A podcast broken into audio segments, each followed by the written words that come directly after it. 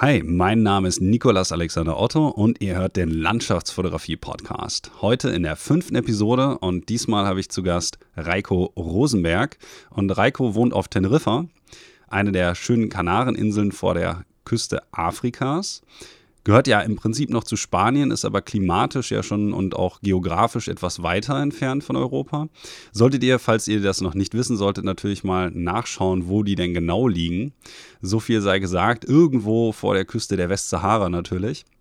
Und ich habe mit Reiko eine Menge Zeit damit verbracht, eben über die schöne Insel zu sprechen und die einzelnen Lokationen, die es dort gibt, die schönen Strände, die wundervollen Hochlande von den Canyadas, teilweise natürlich auch über das Anaga-Gebirge und einige andere Orte. Also für euch, wenn ihr noch nicht da wart, solltet ihr euch jeden Fall mal die Bilder anschauen, die Reiko auf seiner Homepage hat, nämlich www.reikorosenberg.com. Wir haben dann natürlich neben der ganzen Natur und der Geografie und den ganzen Fotomöglichkeiten auch noch ein bisschen über andere Dinge gesprochen.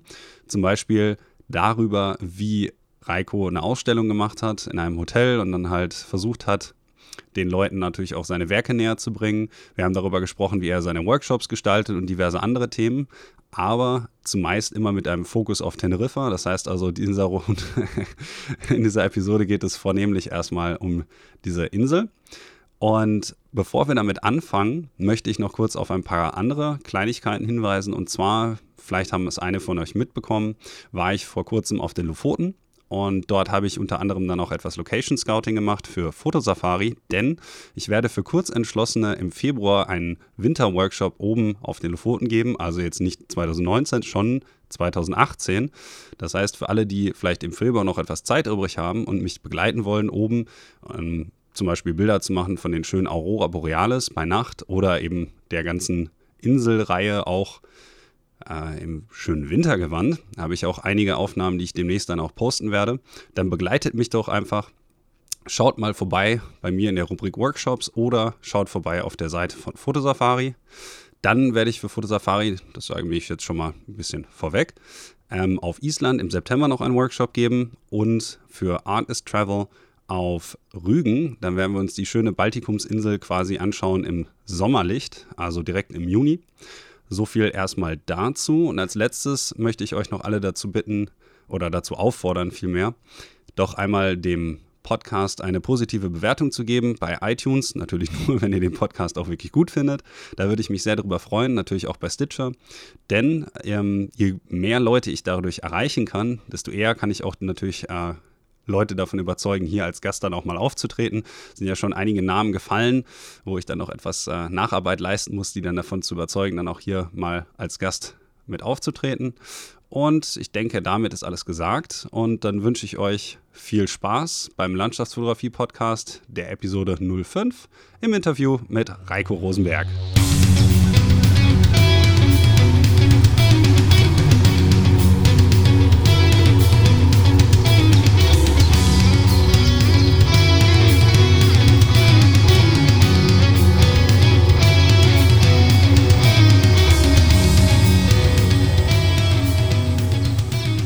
Hey Leute, hallo und herzlich willkommen zu einer neuen Ausgabe des Landschaftsfotografie-Podcasts. Und wie bereits im Vorabtext mehr oder weniger angekündigt, äh, habe ich für euch heute Reiko Rosenberg. Ich hoffe mal, ich habe den Namen halbwegs korrekt ausgesprochen, denn ich werde heute wahrscheinlich einige spanische Namen falsch aussprechen und mich korrigieren lassen müssen. Aber erstmal herzlich willkommen, Reiko. Hola, aloha. Ja, dann erstmal äh, schöne Grüße hier von, von dem hässlichen äh, und verregneten Mal. Genau, nach Teneriffa, ne? Die ewige Frühlingsinsel. Genau. Und ja. meine erste Frage an dich wäre einmal kurz, ähm, dass du dich vielleicht einmal vorstellst für die Leute, die dich vielleicht noch nicht kennen sollten, mhm. weil du hast ja einen sehr interessanten Lebensweg und wohnst ja auf einer der schönsten Inseln der Welt. Das hat ja garantiert eine interessante Hintergrundgeschichte, oder nicht? Ja, also äh, beide Eltern sind deutsch. Äh, ich bin aber hier auf Teneriffa geboren und aufgewachsen. Äh, war dann immer auf einer englischen Schule hier. Äh, und dann war ich dann fünf Jahre in England, habe ich dann weiter studiert auf College und Universität. Äh, und danach bin ich dann, äh, war ich dann in Deutschland für neun Monate, habe dann meinen Wehrdienst gemacht. Und äh, danach bin ich dann wieder auf Teneriffa, habe dann 2008 dann mal äh, angefangen mit der Fotografie, also Landschaftsfotografie habe ich dann immer gemocht. Und das kann man, ja, ist auch die perfekte Kulisse hier für sowas. Und also in meiner Kindheit, äh, meine, meine Eltern haben dann, äh, waren dann nicht so geil auf Fernseher im Haus, also hatten wir keinen Fernseher. da habe ich dann meine ganze Freizeit äh, draußen verbracht, also am, äh, meistens am Meer, also Wellenreiten, äh, Tauchen mit Harpune und so weiter. Und also es war eine sehr schöne Kindheit und natürlich mit der Fotografie verbunden kam das alles zusammen mit, mit äh, überwiegend Seascapes. Mhm. Viele, viele Seascapes mache ich. Und äh, seit 2014 mache ich ein bisschen äh, auch Workshops auf der Insel. Äh, und ja, das, das war's. Das heißt also, du hast im Prinzip auch schon in deiner Kindheit sehr viel Zeit eben in der Natur verbracht, die du jetzt so fotografierst, was dich auch dazu inspiriert hat, die Kamera im Endeffekt in die Hand zu nehmen. Habe ich das so richtig verstanden? Ja, also beides würde ich sagen. Äh, also, wo ich klein war, habe ich immer äh, äh, die ganze Natur hat mich sehr imponiert. Und äh, am Anfang war es auch ein bisschen frustrierend, weil es gab halt keine Bilder von, von der Insel. Also keine richtige. Es waren dann immer so billige Postkarten, äh, die üblichen kitschigen Bilder und das hat mich so ein bisschen frustriert. Und also als Kind war ich, habe ich auch äh, sehr interessiert an der Fotografie. Äh, nur leider war es ein äh, ähm, etwas teures Hobby. Und das da konnte ich mir natürlich. dann sowas nicht so richtig leisten. Es waren dann immer nur die üblichen Kameras. Und man muss auch überlegen, auf einer kleinen Insel, es war alles sehr schön und gut, aber äh, man hat dann auch nicht die Möglichkeiten, äh, so richtig professionell Fotolabor oder so, das, das, das gab es alles früher äh, sehr, sehr wenig. Das heißt also, und, zu Analogzeiten äh, war das äh, ja, nicht also, möglich. Bis dann äh, äh, digitale Fotografie so richtig anfing, dann konnte ich mir das dann so richtig leisten. Und so um 2008, wie gesagt, äh, ist das alles angefangen, so richtig. Okay, hast du denn auch ähm, Zeit, sage ich mal, in der Natur verbracht, jetzt als du ähm, in Großbritannien oder dann im Endeffekt vielleicht auch mal in Deutschland unterwegs warst? Äh, leider nicht so. Also in England die vier, fünf Jahre, die ich da verbracht habe, die ersten zwei Jahre war ich dann so mehr im Landesinneren. Äh, also mir hat schon sehr viel der, der Wald da gefallen, aber äh, es war dann äh, zur zweiten Hälfte, äh, da bin ich dann im Südwesten gewesen, also äh, Devon und Cornwall. Ah, das ist doch eine sehr das schöne Ecke. Dann, Entschuldigung? Ich sag, das ist doch eine sehr schöne Ecke. Ja, genau. Ich glaube, du kennst die auch. Ja. Yep. Allerdings äh, nicht so gut. Also ich bin noch nie mit Kamera dort unterwegs gewesen. Ich war lediglich äh, vor meiner fotografischen Tätigkeit äh, dort mehrere Male, noch zu Familienzwecken so. quasi. Ach so, ah. Dann, ja, genau, dann, dann weißt du, kennst du ja die Ecke, die ist sehr schön, hat eine sehr schöne Küste. Mhm. Und äh, es hat mich mehr da hingezogen, weil äh, ich habe ja viel Wellenreiten hier gemacht. Und in der Ecke gibt es ja äh, viel so eine Surfkultur und so. Und, und, deswegen bin ich extra hingegangen. Nicht, nicht extra wegen der Universität, aber weil ne, ich war dann in der Nähe vom Meer und ja, so ist das dann so geworden. Und ich muss ehrlich sagen, die, die Küste war wunderhübsch, echt hübsch. Aber leider ich da, war das nicht so eine fotografische Zeit. Hast du denn vielleicht äh, mal den Plan, auch wieder dahin zurückzukommen? Ich meine, Teneriffa ist ja schön und gut, aber vielleicht will man ja auch noch mal ein bisschen Abwechslung haben. Und wenn du die Ecken schon ganz gut kennst, wäre das ja eine gute Möglichkeit, die dann mal fotografisch festzuhalten. Absolut, absolut. Ich habe noch äh, äh, einige Kumpels da, die da noch wohnen und die fragen dann immer natürlich, ja, wann kommst du mal, wann kommst du mal? Und äh, ich habe schon vor, mal, mal dahin zu gehen, nur ich weiß noch nicht äh, genau wann. Aber ich sag mal, wenn du jetzt äh, primär erstmal, natürlich auch sieht man ja an deinem Portfolio in Teneriffa fotografierst, dann hast du ja garantiert auch eine gewisse Vorliebe für die ganzen Küstenlinien, die bei euch so, äh, sag ich mal, die Landschaft dominieren. Ja, genau. Ähm, ja, also wir haben, muss ehrlich sagen, auf Teneriffa haben wir, also es ist die vielfältigste Insel. Äh, natürlich haben alle anderen Inseln ihre Highlights. Zum Beispiel kann man sagen, Gomera hat ja nicht so ganz äh, von der Küste äh, ähm, was Besonderes, aber oben der, der Wald ist ja äh, viel besonders. Mhm. Und äh, Teneriffa zum Beispiel, wir haben ja unheimlich viele verschiedene Küsten. Wir haben dann einmal ganz schroffe Lava, äh, ähm, ähm, Küstenteile und oder wir haben dann Sandstrände, schwarze. also einige Strände sogar schauen so ein bisschen aus wie äh, dieser eine Strand in ähm, Island, könnte man so, sozusagen vergleichen, weil der Sand mhm. ist auch schwarz ne? und dann kann man auch so diese äh, äh, zwei Sekunden Bilder machen, zum Beispiel, ne? wenn die Welle reinkommt und dann wieder raus. Ne? Fehlen halt nur ein paar Eisbrocken, leider. ne? aber, ja, aber da habe ich auch eine Aufnahme bei dir im Portfolio gesehen, die mir wirklich sehr, sehr gut gefällt. Und ich glaube, das ah. ist auch eine von den Aufnahmen, die ich ganz gerne dann nachher bei mir äh, in die äh, Podcast-Notes mit reinpacken würde. Das Bild ist nämlich wirklich sehr, sehr gelungen. Ich weiß auch noch, wie du das bei Facebook damals hochgeladen hast. Aha. Das ist jetzt schon, glaube ein Jährchen her oder so und drunter geschrieben hast, nein, ja. das ist nicht aus Island. Das ist Teneriffa. Okay, ja, ja. Und alle Leute genau. haben so drunter geschrieben, boah, das sieht ja echt klasse aus und so. Das ist auch wirklich cool. eine echt starke Aufnahme mit dem Sturm am Horizont, die meinst du, ne? Ach ja, ja, ja. Ja, genau, jetzt weiß ich. ja. Aber du hast ja, ja auch noch, noch auch viele, viele andere schöne Orte auf jeden Fall dort. Also ich meine, ähm, ich finde zum Beispiel La Tirita, ich weiß jetzt nicht, ob ich das richtig ausgesprochen habe. Ja, ja, no, perfekt. perfekt. Wie, wie in Spanien. Ja, ich kann nicht mal Spanisch. Naja, auf jeden Fall La Tirita zum Beispiel, da hast du ja eine ganze, ganze Serie auch von Bildern. Das ist ja auch ein wunderschöner Strand. Ähm, mhm. Ist der, weil der häufiger bei dir auftaucht, irgendwo in der Nähe? Also wenn ich dich jetzt mal fragen darf, wo in etwa, zumindest auf der Insel, du eigentlich äh, dein Domizil hast? Ach ja, genau. Also ich bin, ich wohne im Süden der Insel, also ist äh, eine Stadt, die heißt Los Cristianos und die ist genau nebenan von äh, Playa de las Americas und das ist dann so der Touri-Ort. Ähm, ja, und der Tahita-Strand, der ist so 10, 15 Minuten entfernt, ein Auto. Mhm. Und der liegt genau unter dem Flughafen. Also kann man überhaupt nicht verpassen, ne? weil das ist ja so, so einen markanten so wie ein schlafender Elefantenberg so, sozusagen. Mhm. Und den kann man schon vom, vom Flughaus, äh, vom, äh, sorry, vom Flugzeug sehen, wenn man im Landeanflug ist. Nee, das stimmt. ich kann, ich kann mich auch so, rötlich, den... so ganz rötlich. Ah, ich, ich, kann mich auch daran erinnern, also ich war ja auch schon mehrfach auf Teneriffa, insgesamt jetzt mhm. dreimal. Und ich kann mich auch noch daran erinnern, dass ich den Berg vom, direkt vom äh, Flughafen aus gesehen hatte. Und das war noch zu der Zeit, bevor ich überhaupt äh, viel Zeit in Google Earth und dergleichen investiert habe. Und das fand ich Aha. irgendwie praktisch, weil ich dachte so, ah, guck mal, das ist doch bestimmt der, der und der Berg, den ich halt von den genau. Bildern kannte. Das ist ganz witzig.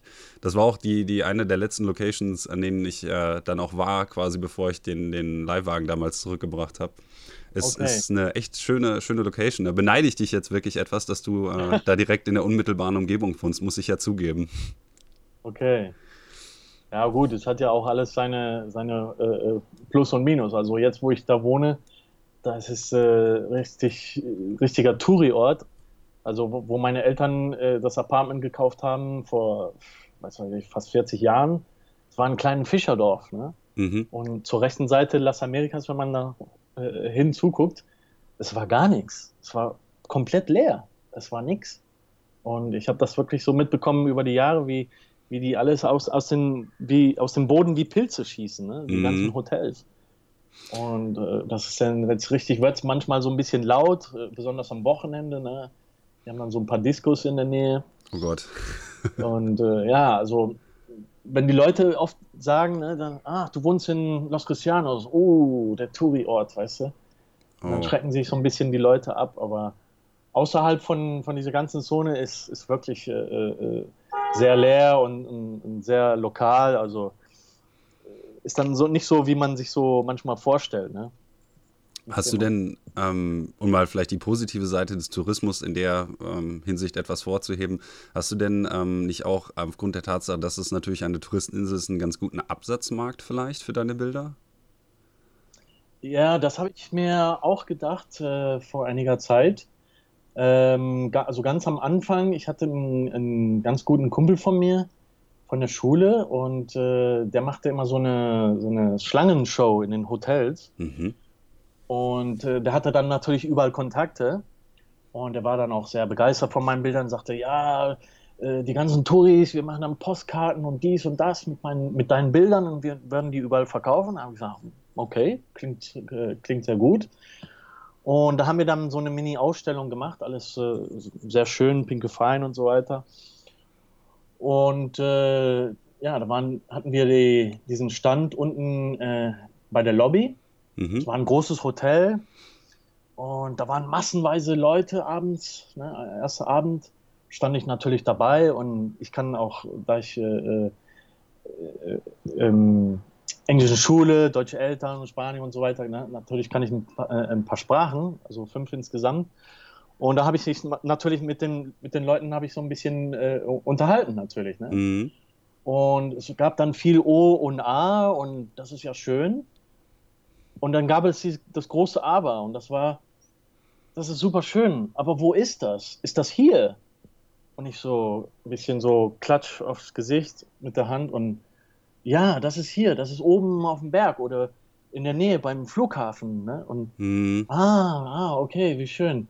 Äh, haben Sie Bilder vom Strand? Haben Sie Bilder vom Hotel? Haben Sie Bilder vom Pool?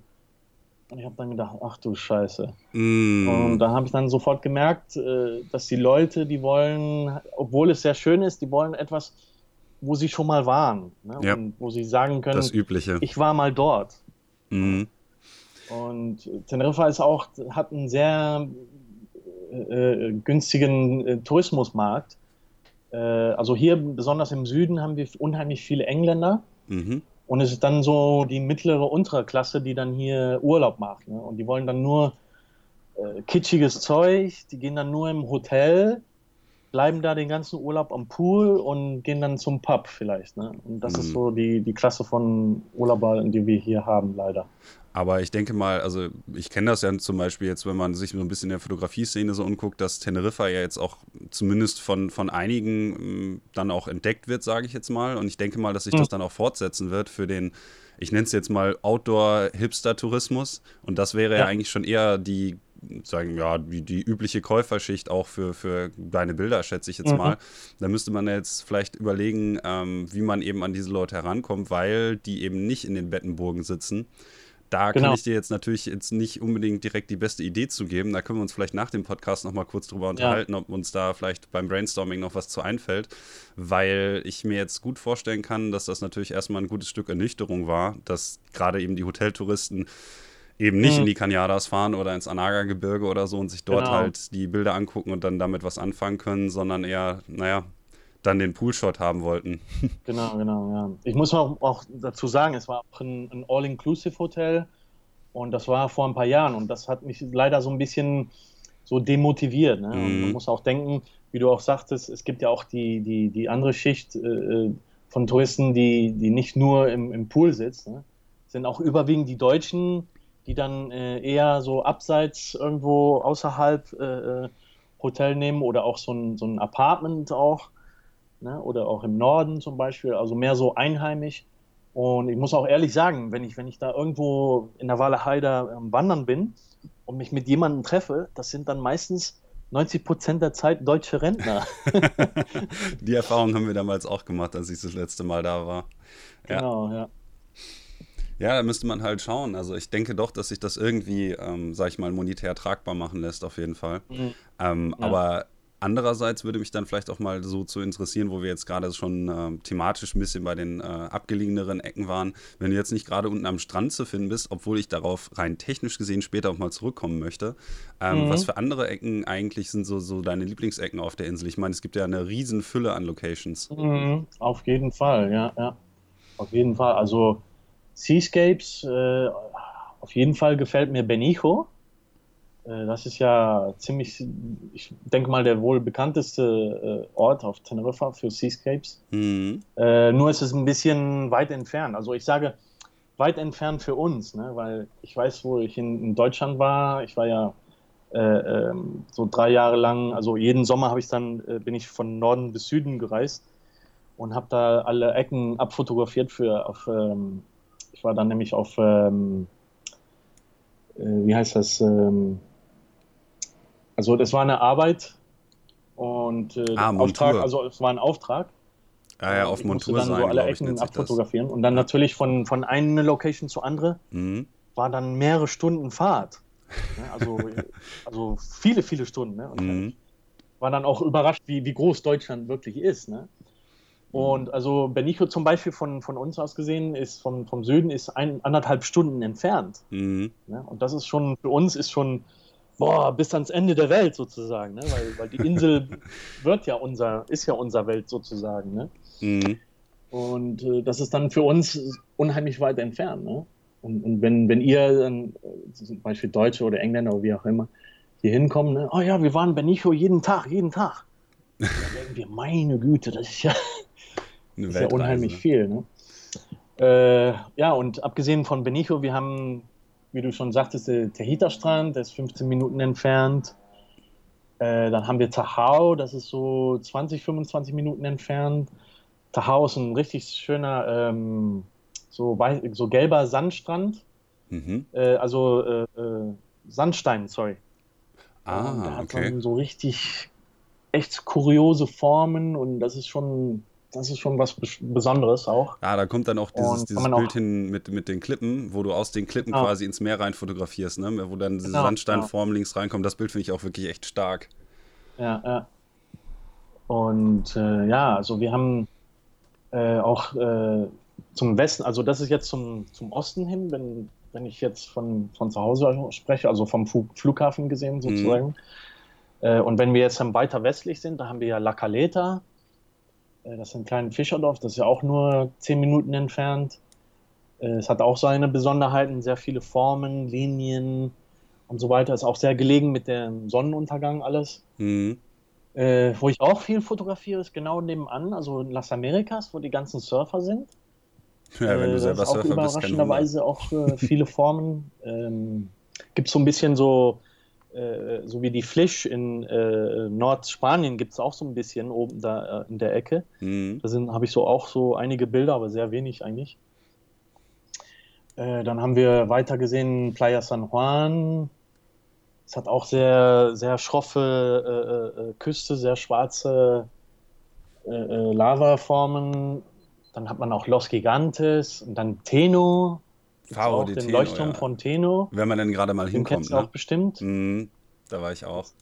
Genau, an der Spitze. Ist auch sehr schön zum Fotografieren. Ist auch, wie gesagt, perfekt für, für Sonnenuntergang. Ja, und dann, wenn man so ein bisschen rübergeht um die Insel, äh, so die Nordküste ist ziemlich schroff. Äh, dann hat man auch Bachamar. Der ist auch ah, sehr cool, weil ja. da hat man so eine Mole und die haben die ganz äh, äh doof konstruiert. Das heißt, der ist dann ganz flach äh, äh, gegen die Wellen. Ne? Und mhm. da platschen, wenn, wenn da Wellen kommen, dann platscht das richtig so auf der Wand und schießt so richtig hoch. Also mehrere Meter hoch. Und das, das ist ja auch direkt, auch, äh, direkt neben sehr dem toll fotografieren. Und das passiert auch äh, ziemlich oft, mhm. weil natürlich die Nordküste, die kommt dann, bekommt dann immer mehr Wellen. Ne? Ja, direkt vom Atlantik halt, ne? Von den genau, üblichen genau, Strömungen. Genau. Daneben ist ja auch direkt Punta de Hidalgo, ne? Genau, Punta de Hidalgo, also ja, Dos Hermanos nennt man das. Das ist, äh, das ist auch echt cool. Absolut da klasse, da hast du auch, wirklich echt viele Ecken, wo man da herumlaufen kann. Mhm. Und äh, Sonnenuntergang leuchtet das alles sehr schön auf und dann hat man die Wolken da von der Naga und so weiter. Das, also man hat unheimlich viel Spielraum und also Teneriffa ist noch relativ sozusagen in Klammern unentdeckt noch. Ja, das ist halt, was mich auch wirklich gewundert hat. Also ich weiß halt, mhm. ähm, dass es einige wenige gibt. Zum Beispiel, äh, ich hatte ja Bastian Werner auch schon dabei hier. Mhm. Der war auch mal auf Teneriffa. Dann, ja. ähm, ich weiß, dass ähm, Max Rivet zum Beispiel auch auf Teneriffa war. Primär erstmal oben in den Canadas, halt aufgrund der Tatsache, dass man hier für Europa halt äh, die Sterne sehr gut sehen kann in der Regel. Ja. Ähm, wegen des Wetters und natürlich auch ähm, der wenigen Lichtverschmutzung, die dort oben herrscht. Aber ansonsten kenne ich jetzt auch nicht so viele, auch generell international oder deutsche ja. Fotografen, die wirklich auf Teneriffa dann ähm, fotografieren, mhm. was ja auch einer der Gründe ist, warum ich gedacht habe, hey, äh, nimmst du doch mal den Reiko mit in die Show auf. Mhm. Ähm, weil das ja schon so ähm, ein, ein A, unterfotografierter, aber B, trotzdem unglaublich schöner Ort ist, der ja auch auf, ähm, wie du schon sagtest, relativ kleinem Gebiet unglaublich viele interessante Möglichkeiten und vor allem auch oh. klimatische Unterschiede ähm, ja, bietet. So. Also ich meine, du hast ja auch ein gutes Portfolio, was, was jetzt die Canyadas selbst angeht, ne? mit dem schroffen mhm. Vulkangestein und so und dann bis hin zum Managa-Gebirge, wo man so ein bisschen Nebelwald hat und so. Und wenn man das halt im Prinzip alles auf einer Fläche von, naja, nicht mal einem Bundesland Deutschlands bekommt, das ist, finde ich halt schon, ist eine absolute Rarität weltweit. Auf jeden Fall. Also man kann von, von praktisch von einer Ecke bis zum anderen maximal eine, anderthalb Stunden fahren. Also das ist echt super. Also ich, ich ja, kann also mich da auch noch an eine kleine, wenn ich, wenn ich kurz eine lustige mhm, Geschichte mhm, dazu ja. erzählen darf. Ähm, wir hatten, ähm, als ich das letzte Mal mit Jan Pustrowski äh, 2014 äh, dort war, wurde ja. uns ja ähm, in den Canyadas das äh, Auto mehr oder weniger, also die Scheibe wurde uns eingeschlagen und das Equipment geklaut. Und dann wussten wir, das war oben auf der TF24 in der Nähe von Nisanya. Und dann sind mhm. wir quasi runtergefahren, ähm, die, die Nordküste, ich überlege gerade, wie das kleine Kaff hieß. Ähm, ich komme nicht mehr drauf, irgendwie La Florida oder so. Ähm, und dann sind wir im Prinzip von da aus einmal um die Insel gefahren mit der kaputten Scheibe, weil wir uns ein neues, äh, natürlich einen neuen Mietwagen holen mussten. Und um einmal um die Insel zu fahren, haben wir keine 45 Minuten gebraucht. Ja, ja, ja. Auf der ja. Autobahn. Das war schon irgendwie lustig. Ne? Es ist erstmal klar geworden, dass man im Prinzip den Luxus hat, je nach Wetterbedingungen oder so, sich den Spot auf der ganzen Insel auszusuchen, wenn man jetzt nicht unbedingt unglaublich lange arbeitet. Mhm. Und so durch den kurzen Anfahrtweg eigentlich eine unglaubliche Fülle an Locations direkt ja. vor Ort hat, die, die jederzeit erreichbar sind. Das ist halt echter ja. Luxus. Also. Und, und auch, das, äh, auch mit der kaputten Scheibe, dass man auch ganz bequem fahren konnte, ne? Mit, das stimmt. wegen dem Klima. Genau. Es war März und es war unglaublich angenehm. Ja, ja, siehst du. Aber so, so klimatisch ist man, ähm, wird ja bei euch eigentlich nie so, so unter 10 Grad, mal abgesehen, wenn man jetzt in die Berge fährt, oder? Mhm. Ja, also das kommt auch drauf an. Also im, im, Januar, Februar, auch im Dezember, wenn man hochfährt, tagsüber ist dann äh, schön angenehm und wie du sagtest, 10 Grad, 15 Grad ist kann, kann so um den Dreh sein, also ganz locker, ne? ganz, ganz angenehm, auch die Sonne scheint dann. Und dann, aber wenn man dann runterfährt im, im Süden, ist dann natürlich ein großer Unterschied. So 20, 25 Grad kann es dann sein. Ne? Mm. dann nachts ändert sich das. Das ist, das ist so wechselhaft. Und als krassen Beispiel kann man dann sagen, zum Beispiel in, in, in Januar, Dezember, Februar sozusagen, äh, wenn es hier oben in, in den Bergen schneit, Mhm. Man muss dann überlegen, die, die Canyadas ist das so, so eine flache Fläche. Äh, und das sind so 2000 Meter hoch. Und genau da, diesen ganzen Kessel da, kann voll bedeckt mit Schnee sein. Ne? Mhm. Und in derselben Zeit unten am Meer scheint, scheint die Sonne und die ganzen Urlauber sind da unten äh, Sonnenbaden. Das ist komplett normal. Das passiert fast jedes Jahr.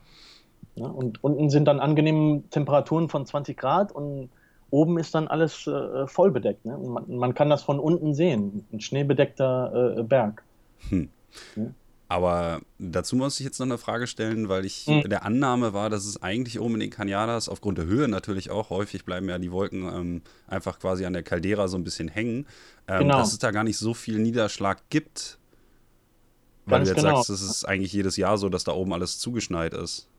Ja, also wir hatten zum Beispiel vor zwei Jahren äh, ganz heftigen Schneefall und das war dann wirklich bis, bis zu 1000 Meter hatten wir Schnee. Ne? Aber ja, und wie, wie du sagtest, äh, äh, die Wolken, äh, die kommen dann immer äh, so um die 1800 Meter und so, die bleiben da hängen und da kann man das berühmte Wolkenmeer sehen. Mhm.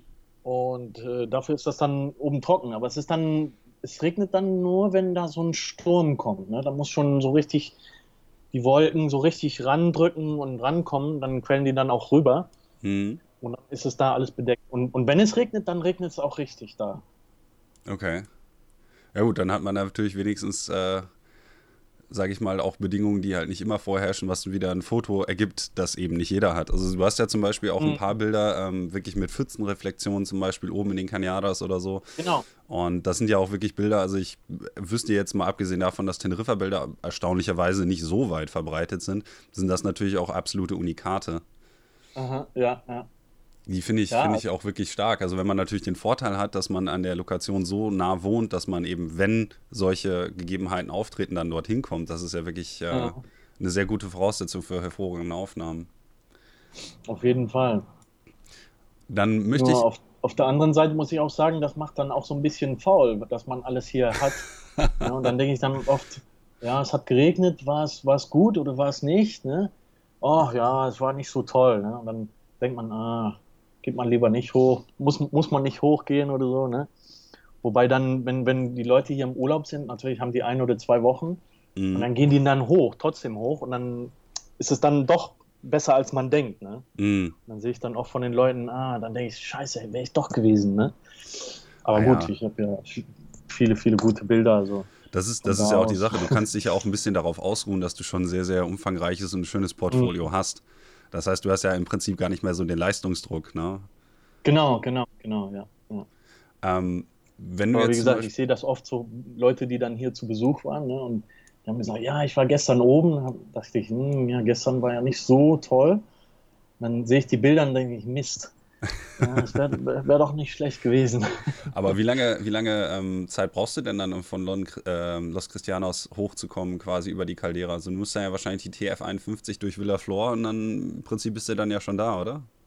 Ja, also das ist einmal die, das ist die erste Möglichkeit und wie du denkst, dann wäre das schon so die, die, die logische äh, Weise, mhm. aber das ist eigentlich, äh, die, die hat mehr, viel mehr Kurven mhm. und für mich ist dann einfacher über Gia di Sora, also im Westen, mhm. zu fahren, weil wir haben seit ein oder zwei Jahren, jetzt haben wir die neue Autobahn, die geht dann äh, vom Süden, also quer äh, hoch zum Westen, also Santiago del Teide, mhm. oben an der Ecke. Und äh, die hat auch weniger Kurven und da kann man dann viel schneller hin. Also ich kann in 50 Minuten bin ich da, locker. Okay. Das heißt, du fährst dann nachher die TF21 von, von Nordwesten rein, ne?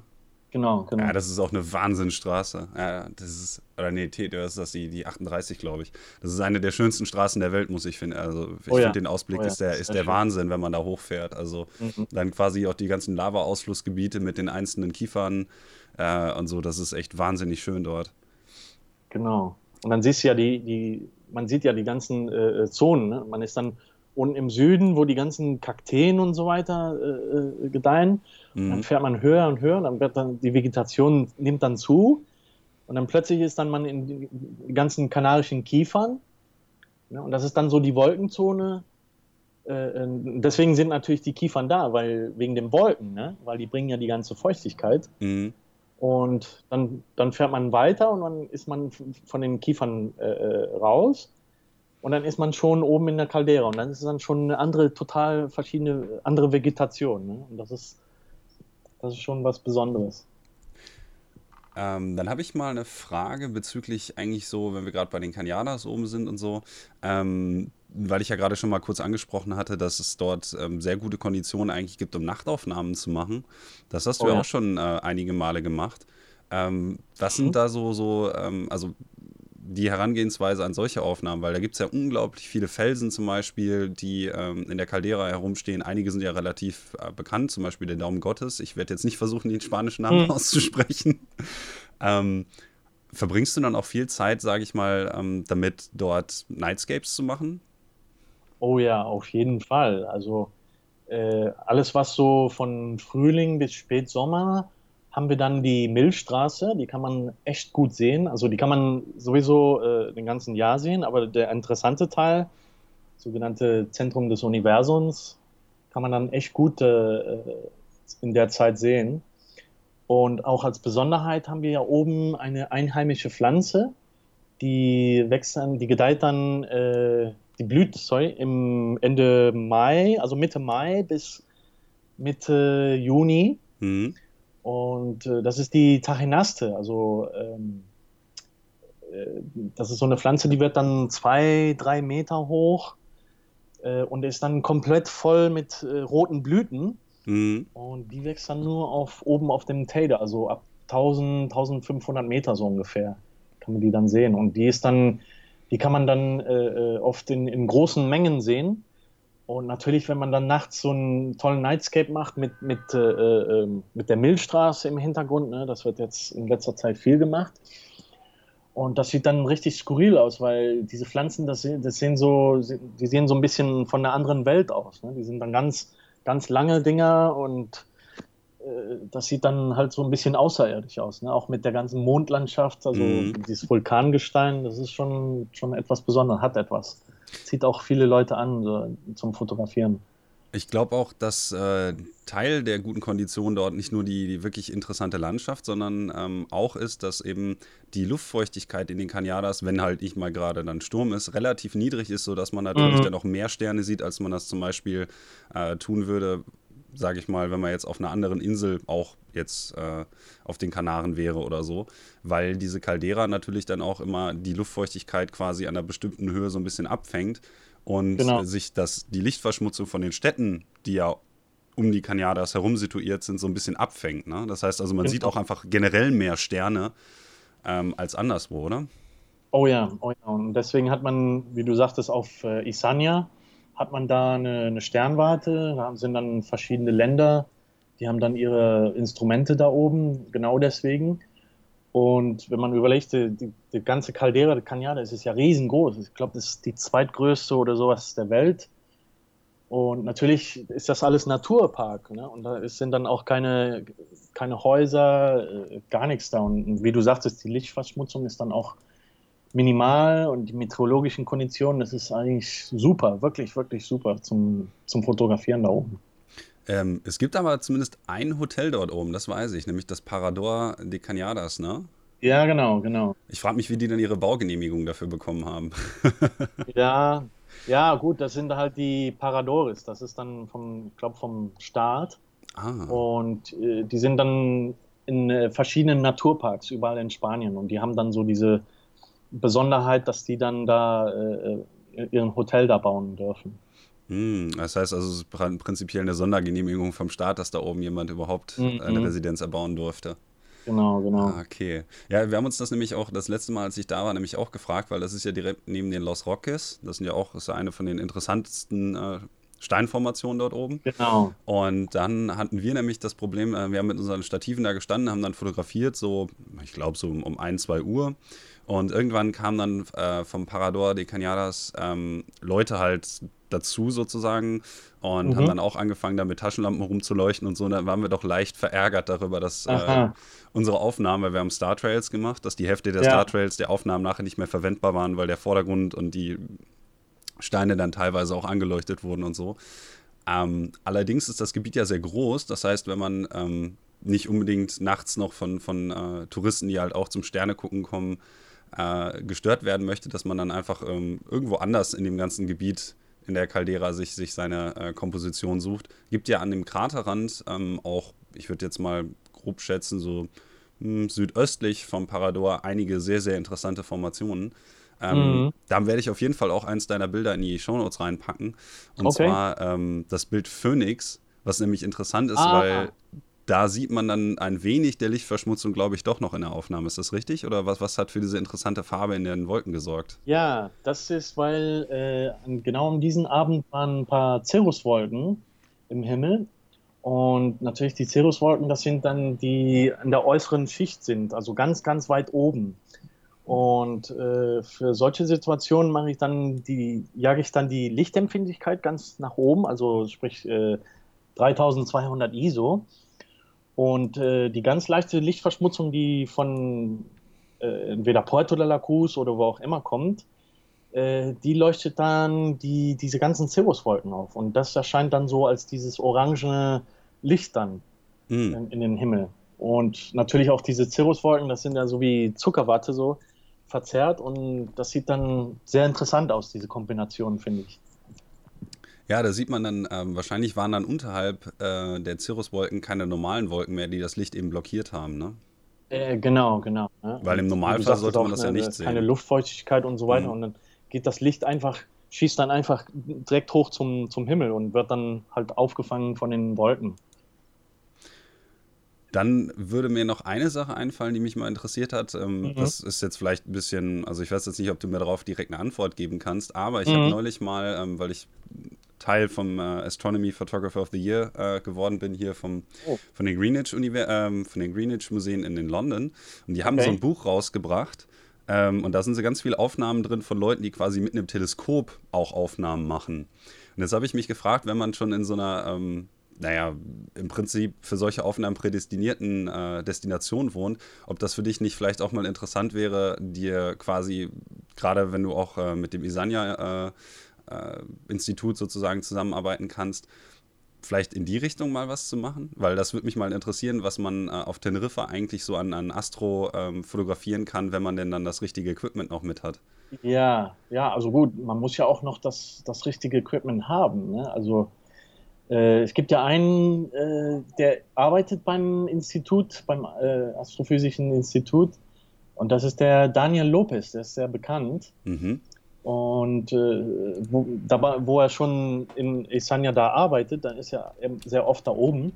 Und äh, da macht er schon unheimlich viele Aufnahmen äh, äh, mit dem ganzen Equipment da, was, was da oben ist. Und das sind wirklich fantastische Aufnahmen. Äh, nur, das ist dann nicht, nicht so, habe ich noch nicht so Interesse davon, weil man muss ja auch das ganze Equipment haben. Ne? Also man mhm. muss schon, ich meine, man kann schon mit einer DSLR eine übliche, äh, ein paar interessante Sachen machen, aber äh, ich würde schon, wenn schon, denn schon, ne? Also würde ich schon was Richtiges haben. Ja, ich hätte ja gesagt, man kann sich da vielleicht irgendwie mit dem mal zusammentun für ein paar Aufnahmen oder so. Ich habe jetzt mal versucht, ihn äh, ad hoc zu googeln, habe jetzt aber leider nicht direkt irgendwelche Bilder von ihm finden können. Das mache ich dann später nochmal, weil das hat mich jetzt nur in der eingehend interessiert, weil ähm, gerade dieser, diese Location halt wirklich ja in Europa, wenn man das geografisch ist, ist zwar kein Europa mehr, aber rein politisch mhm. gesehen, ähm, sowas halt hat, dass man das dann vielleicht dahingehend auch mal nutzen könnte. Ähm, ich weiß ja nicht, ob du mal ähm, zum Beispiel Isanya also gefragt hast, ob man da von sehen sich zum Beispiel Equipment ausleihen kann oder so, weil im Endeffekt sind die ja wahrscheinlich auch sehr daran interessiert, dass zum Beispiel äh, die Forschung von denen ähm, mehr Leuten zugetragen wird und so. Das ist ja, ich sag mal, Publicity ist ja auch für, für den Wirtschafts-, äh, für den Wissenschaftsbereich immer sehr wichtig. Und da hätte ich mir ja vorstellen können, dass äh, das vielleicht, ansonsten ist es ja eine Idee, falls du da Interesse hast, das mal zu machen. Mhm. Weil das wäre zum Beispiel eine Sache, die ich, wenn ich jetzt dort wohnen würde, auf jeden Fall mal angehen würde. Ähm, vielleicht so als, als äh, Impuls an dich, ähm, wenn das jetzt für dich halt von Interesse ist.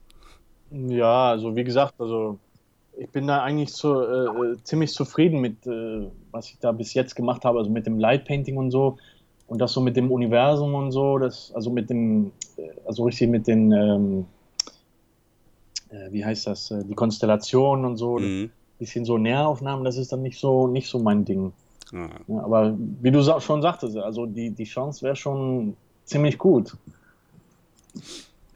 Ja, wie gesagt, das war jetzt auch mal so eine, so eine grobe Idee von mir, weil mhm. ich in mhm. letzter Zeit halt auch unter anderem, weil ich auch bei diesem Wettbewerb damit gemacht habe und dann diese ganzen Aufnahmen gesehen habe, wirklich dachte so, wow, was, was da alles für Möglichkeiten sind. Das sind natürlich dann Aufnahmen, die alle nochmal wesentlich äh, mehr Equipment bedürfen, als es ohnehin schon ist. Ich meine, sich jetzt die 810 zu kaufen und die Linsen und die ganzen äh, Accessoires, die man sonst noch so braucht, sind natürlich auch schon nicht billig. Also von daher mhm. ist es schon mhm. durchaus verständlich. Ich frage mich auch immer, ähm, das ist ja wirklich schon teilweise etwas äh, aufwendiger, was die Jungs da machen, wie man dafür dann auch noch die Zeit hat.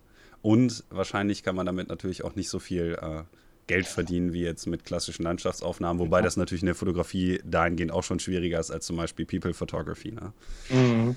Aber ähm, das machst du ja zumindest auch, glaube ich, ne? Wenn ich mir jetzt so deine, deine Portfolios durchgucke, hast du ja zum Beispiel auch ein Portfolio zu Eventfotografie oder zu Architecture und Interior-Aufnahmen und mhm. sowas.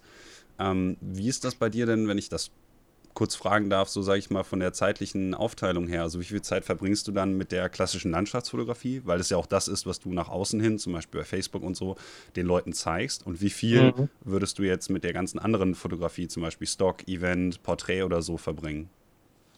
Ja, also weil ich bin ja äh, freiberuflich äh, und versuche dann von der Fotografie also zu leben. Und natürlich, weil ich dann viel mit der Landschaftsfotografie mache und dieses ganze Posten und so, dann kriege ich dann auch natürlich Anfragen so für Porträt oder äh, für Events und so weiter. Äh, mache ich dann natürlich nicht so gerne, äh, weil mein Herz liegt dann bei der Landschaftsfotografie.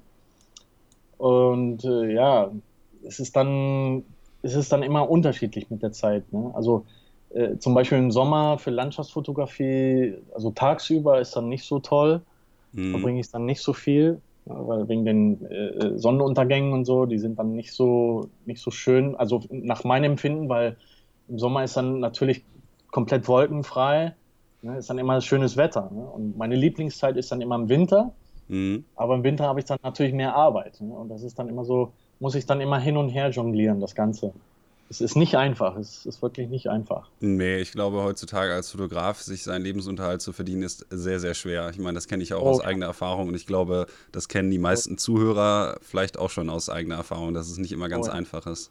Super, super, super schwierig. Mhm. Super schwierig. Ich versuche dann auch natürlich äh, mit, mit Workshops, das läuft eigentlich ziemlich gut, äh, mhm. zum Glück, weil kann ja auch mit den Sprachen viel äh, gutes äh, Werbung machen. Mhm. Also habe dann äh, mehr, mehr einen breiteren äh, Markt sozusagen. Ne? Ja. Ich kann ja auch die englischen Kunden, nicht nur deutschen Kunden äh, servieren.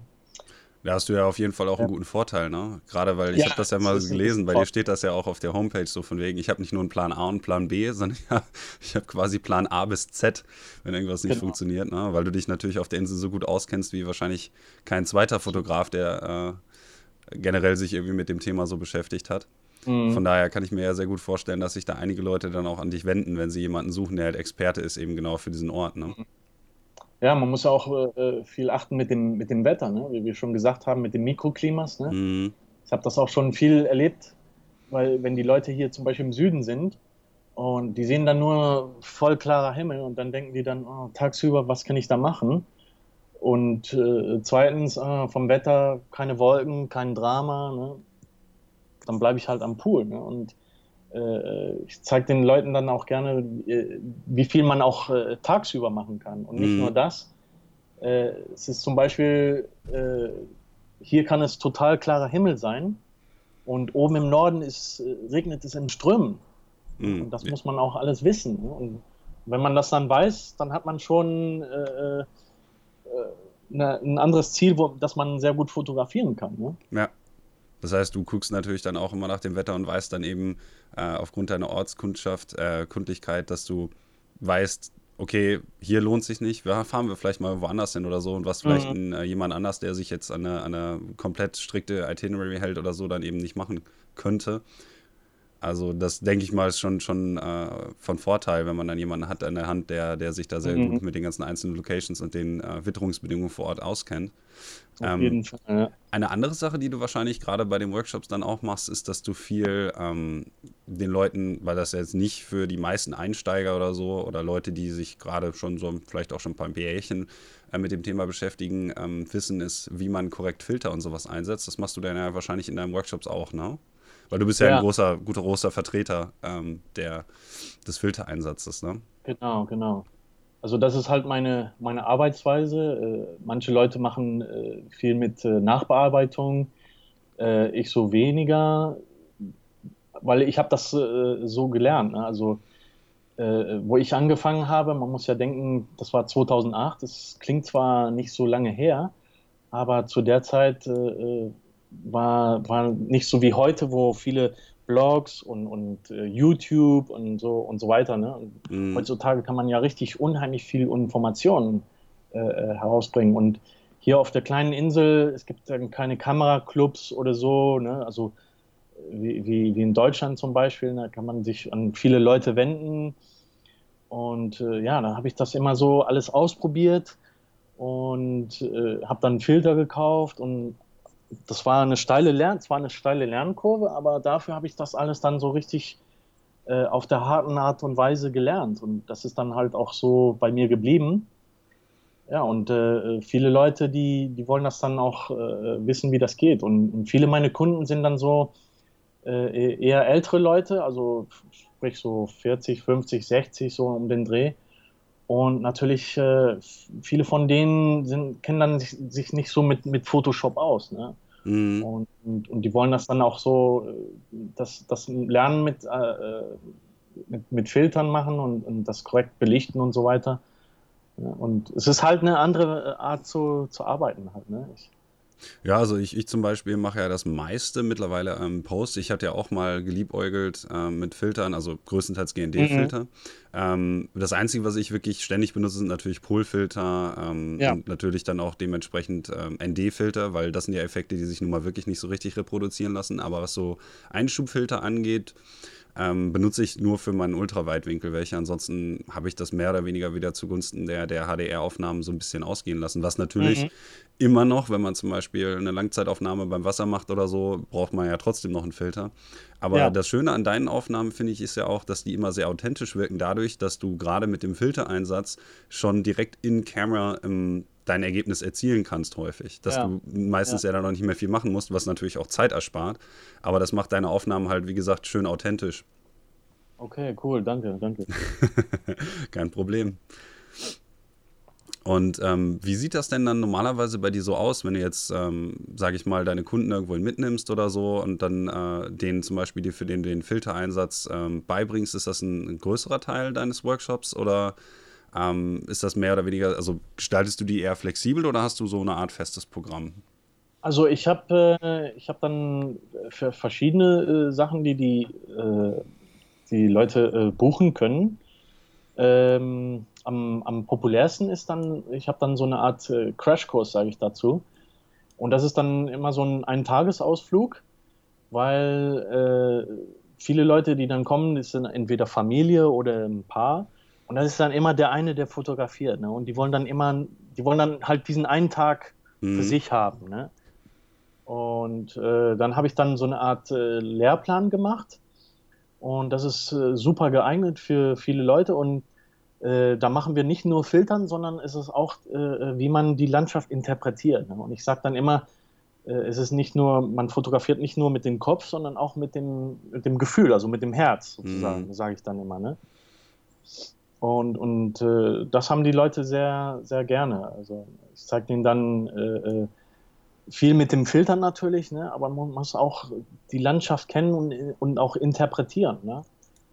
Äh, und besonders hier, wo, wo das sehr anders ist, die Leute kommen dann an und dann sind die alle ein bisschen überfordert, ne, weil es ist dann sehr schön und so weiter, ne, aber man muss auch äh, äh wie ein Fotograf denken. Ne? Man muss dann nicht nur die Kamera überall hinzeigen, sondern man muss auch diese ganzen Formen und, ne, und äh, zum Beispiel auf die Wellen achten, ne, wie die reinkommen, ganz schnell ne, und dann wieder ganz langsam wieder rauslaufen. Ne? Das, diese ganzen Kleinigkeiten muss man sich auch merken können, um auch ein gutes äh, äh Bild zu bekommen.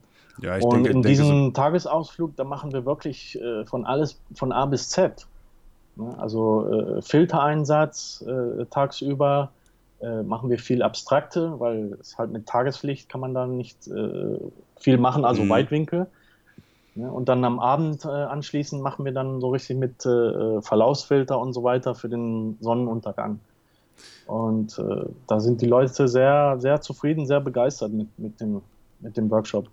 Okay, dann würde ich ja mal kurz noch darauf hinweisen wollen, für alle Leute, die mhm. übrigens äh, sich dann vielleicht auch mal selber schon Filter zulegen wollen oder damit rumspielen wollen, dass du natürlich äh, hast auf deiner Homepage äh, unter der Sektion Discounts, weil du ja mhm. mit Lucroy zusammenarbeitest, auch äh, so einen kleinen Special Christmas Discount Code. Genau. Ähm, also für alle Leute, die das jetzt hören und vielleicht sich überlegen, in der nächsten Zeit mal ähm, so mit Filtern auseinanderzusetzen, ihr könnt bis zum 7. Januar 2018 ähm, mit dem äh, Code, der auf Reikos Seite steht, nämlich reikorosenberg.com. Solltet ihr euch natürlich auch die ganzen Bilder alle mal anschauen. Ein wenig sparen. Oh. Ähm, das möchte ich an der Sache noch mal kurz loswerden. Ähm, Oder Weihnachtsgeschenk. Genau, Weihnachtsgeschenk. Ja, ist vielleicht ein bisschen spät schon für ein Weihnachtsgeschenk. Ne? Für den 20. Und ich glaube, äh, bis, bis das hier rausgeht, also ich werde das ja wahrscheinlich erst nächste Woche hochstellen.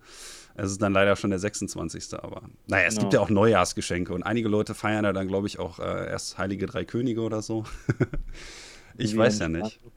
Ja. Ähm, Mal ab von Teneriffa habe ich aber gesehen, dass du auch noch an vielen anderen interessanten Orten warst. Zum Beispiel warst du ja auch, ähm, wie die meisten, in Island. Du warst mhm. äh, zum Beispiel auch in den USA. Und was ich jetzt gerade noch gefunden habe, was mir vorher wohl entgangen ist, dass du auch schon in Afrika unterwegs warst, nämlich ähm, in Marokko und der Westsahara. Kann das sein, genau. dass das. Ja, das war 2010. Das war eine ziemlich abgefahrene äh, Reise. Und äh, ich habe da nämlich einen Kumpel der fährt dann äh, sehr oft äh, von England aus äh, mit so einem 4x4, so einem großen, und packt das dann voller Sachen, also alles so alte Sachen, und die verkauft er dann auf dem Weg. Ne? Und da habe ich gedacht, so, ich, ich mach mal mit. Ne? Und da bin ich mal mitgefahren. Und das war, das war eine unglaubliche Reise. Das war wirklich cool, weil wir haben dann nicht so in den üblichen Hotels übernachtet, sondern auch wirklich dann äh, teilweise im Auto geschlafen, äh, überall gezeltet und so weiter. Und das war ein, das war ein richtiges Abenteuer, war das. Alles, das Richtig. heißt, der, der Verka also wie muss ich mir das jetzt genau vorstellen, dass er ähm, alte Gegenstände allerlei Art mitnimmt und die dann in Marokko verkauft mhm. für Leute, die, die halt brauchen. Genau. Aha. Das also das, das, damit macht er dann auch wirklich Profit. Also das klingt ja schon ein bisschen ja. skurril. Ja, ja, das, das, das, klingt schon ein bisschen komisch, aber der macht wirklich äh, äh, äh Profit draus. Also zum Beispiel, nimmt dann, er hat dann äh, äh, säckchenweise alte Handys, so die Nokias oder wie auch mhm. immer, und die waren poppenvoll und das waren alles Handys, die zu 80 Prozent nicht funktionierten. Ne? Und da habe ich mich gewundert, da habe ich gesagt, du, was, was willst du damit anfangen? Willst du das wirklich verkaufen? Ich dachte, so für zwei Euro oder so, ne? Aber nee, macht dann, äh, äh, äh, die, die werden dann alle repariert und äh, die werden dann alle verkauft. Und wie, wie auch hier in der modernen Welt sozusagen, also äh, äh, in, in, Europa, ne, alle wollen ein Handy haben. Ne? Mhm. Und das ist genau dasselbe wie in Afrika. Und das war auch sehr, das war auch ein tolles Erlebnis zu, zu sehen, wie, wie er die repariert. Ne? Da gehen, sind wir dann zum äh, einheimischen Zug gegangen, also dem Markt, mhm. einfach hingesetzt, einen, einen Tee getrunken. Und da hat er gesagt, schau mal, guck mal jetzt. Und dann hat er einen äh, äh einen von den Einheimischen herübergerufen, ne? hat ihm gesagt, so, ich habe äh, hier äh, zwei Säcke äh, Handys, ich muss sie repariert. Ich sage, das ist das marokkanische Telefon, ne? Und dann geht er weg, der eine, und dann geht er zum anderen, ne? Und dann läuft das Wort irgendwo und dann kommen dann plötzlich so fünf Typen an und nehmen sich die Säckchen weg und dann kommen wir dann abends wieder und dann ist das alles repariert. Okay. Und da ist schon die Hälfte schon verkauft, weil die wissen schon, wer, wer eins braucht oder wer eins will und so weiter das war echt merkwürdig. Das war schon sehr sehenswert. Tolles Erlebnis. Also ich finde ja auch, du hast ein paar interessante Bilder davon äh, auch mitgebracht. Ähm, Marokko ist ja jetzt auch interessanterweise höchstens für, für so Street-Fotografen mhm, auf ähm, jeden Fall. fotogen. Und ähm, ich weiß nicht, so landschaftlich gibt es ja gar nicht so viele Leute, die da Aufnahmen gemacht haben. Aber ich finde, du hast ähm, zum Beispiel das mit dem, mit dem Schiffswrack, finde ich sehr, sehr interessant, mit dem Sonnenuntergang darüber und so. Ah, ja. Ähm, hast du vielleicht vor, da nochmal hinzufahren und das äh, dir anzuschauen? Weil ich glaube ja, dass das vielleicht auch etwas ist, was die Leute interessiert, eben weil man davon nicht so viel sieht.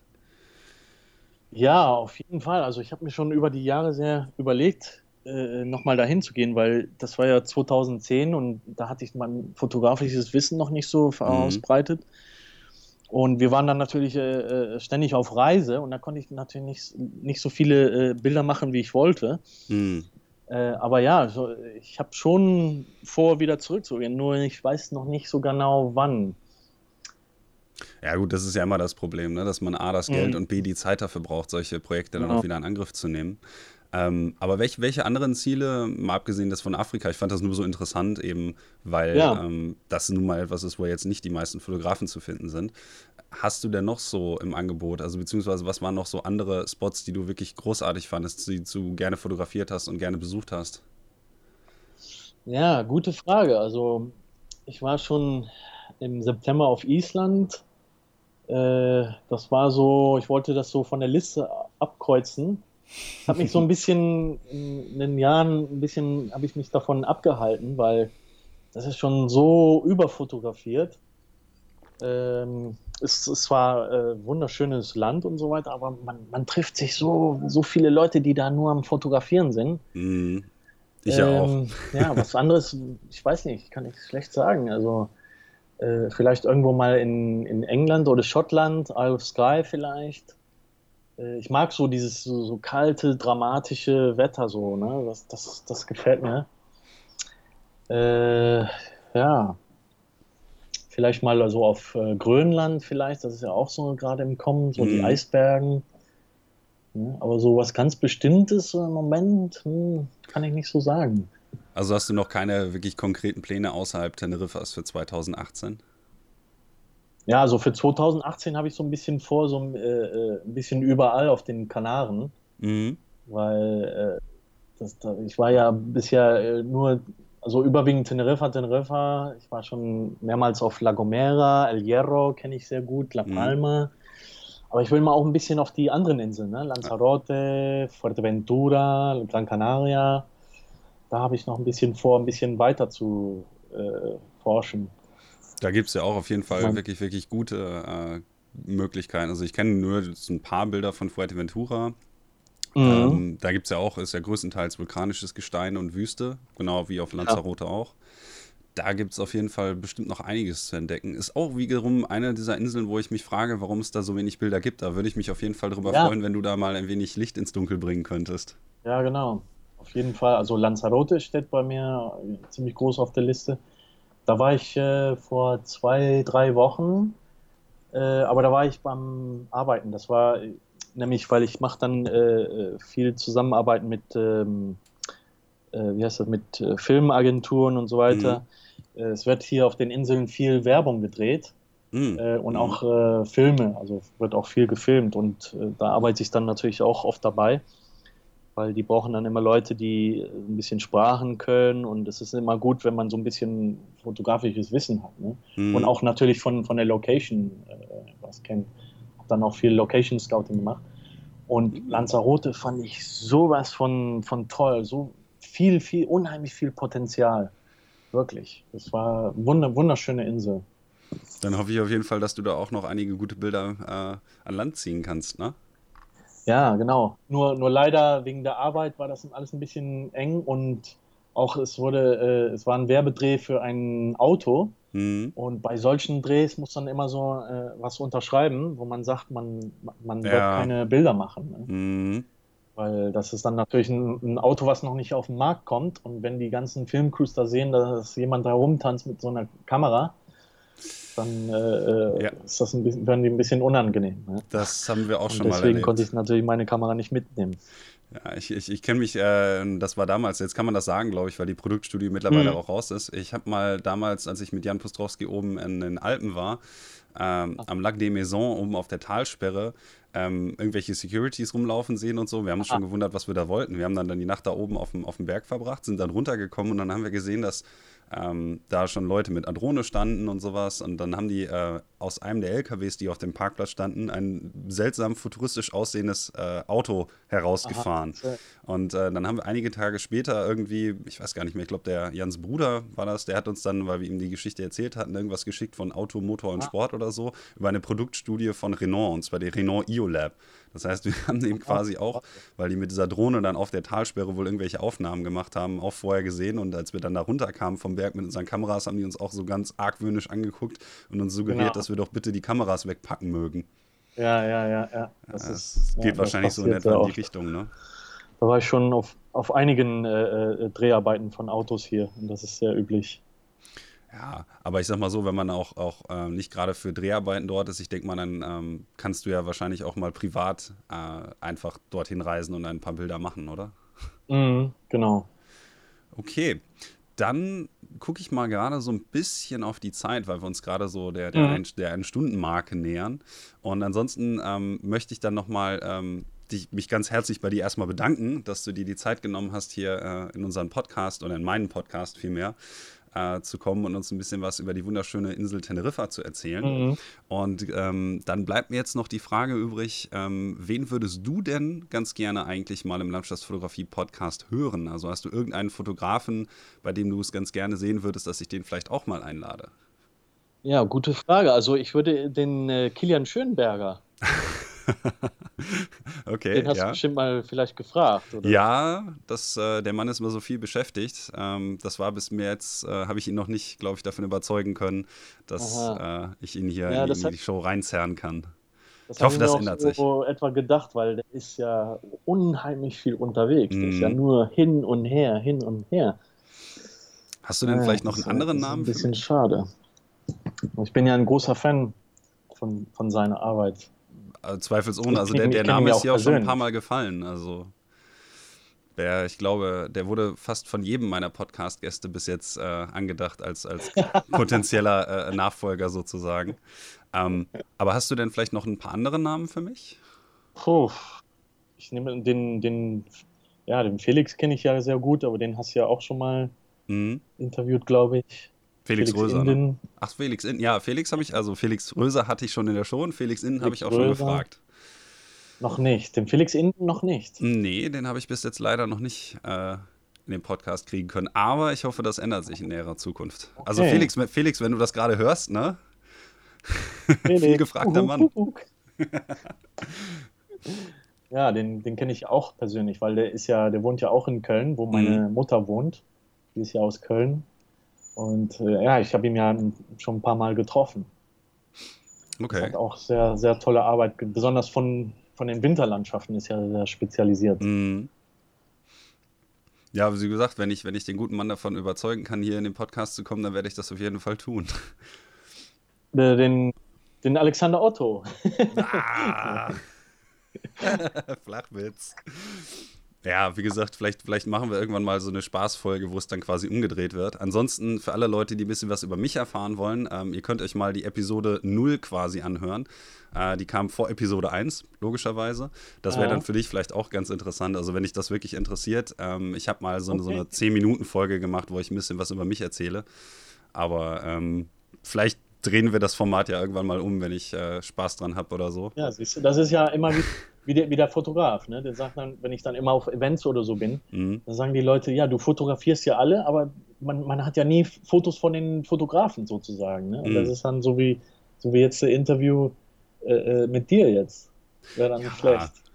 Okay, vielleicht mache ich das mal irgendwann. Ja, genau. Okay, ähm, dann würde ich sagen, bleibt mir nur noch sozusagen die Abmoderation übrig. Mhm. Wobei, oder möchtest du den Leuten noch etwas mitgeben jetzt hier? Na, ganz einfach wollte ich nur noch sagen, also vielen Dank, vielen herzlichen Dank, dass du äh, an mich gedacht hast und Ja, äh, für das Interview. danke dir. Ja, es war, hat, äh, hat Spaß gemacht. Hoffe ich, äh, den Zuschauern, den Zuhörern auch äh, etwas Spaß gemacht und vielleicht auch etwas Motivation, die, die Insel mal zu besuchen. Mhm. Ja, dann würde ich sagen, es ist ein gutes Schlusswort und wir hören uns beim nächsten Mal. Bis Ja. dahin. Vielen Dank. Hasta la pasta.